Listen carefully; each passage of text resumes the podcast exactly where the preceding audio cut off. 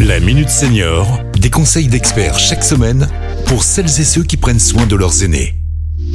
Pierre-Marie Chapon. Bonjour, bonjour à tous. Je reçois aujourd'hui Dr Kevin Falipon, pharmacien, vice-président de l'Union régionale des professionnels de santé, pour nous parler de la vaccination. Bonjour Kevin. Bonjour Pierre-Marie. À partir du 26 octobre, il lançait la campagne de vaccination contre la grippe. On l'avait pratiquement oublié celle-là. Il faut dire qu'il n'y a pas eu beaucoup de cas l'année dernière. Alors dans ce contexte, est-ce qu'il est vraiment important de se faire vacciner contre la grippe cette année?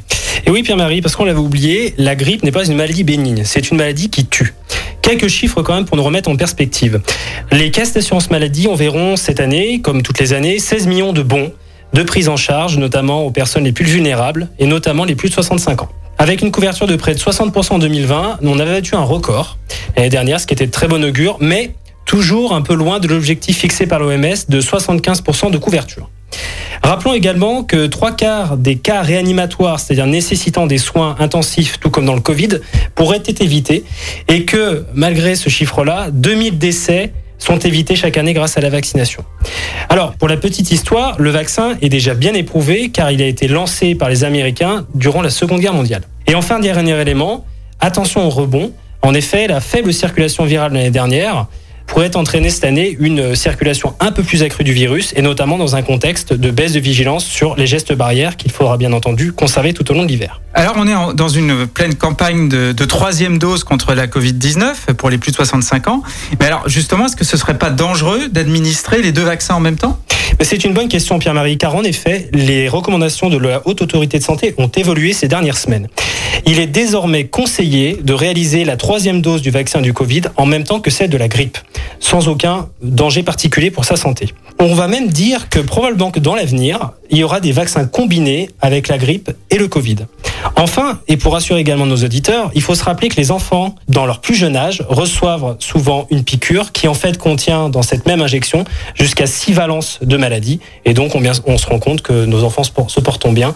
De combiner la grippe avec le Covid, c'est peu dangereux. On a quand même des, réfractaires. Hein. On a 10% des plus de 65 ans encore non vaccinés contre la Covid-19.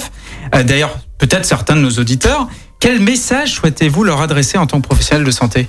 Alors un message simple, qu'il est urgent de se faire vacciner et qu'il est encore temps. Qu'on a désormais un recul sur plus de 50 millions de patients, c'est quand même considérable, c'est une vraie victoire et que simplement montrer que deux choses.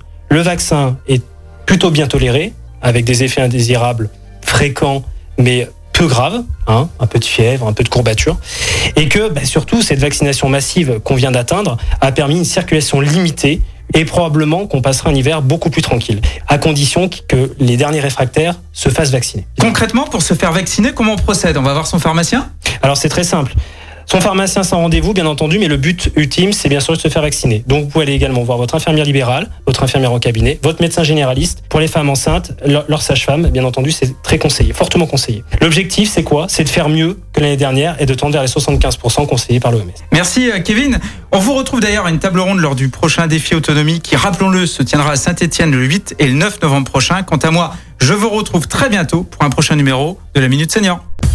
Cet épisode a été rendu possible grâce à la CARSA Tronalp, Caisse d'assurance retraite et de la santé au travail, expert du bien vieillir.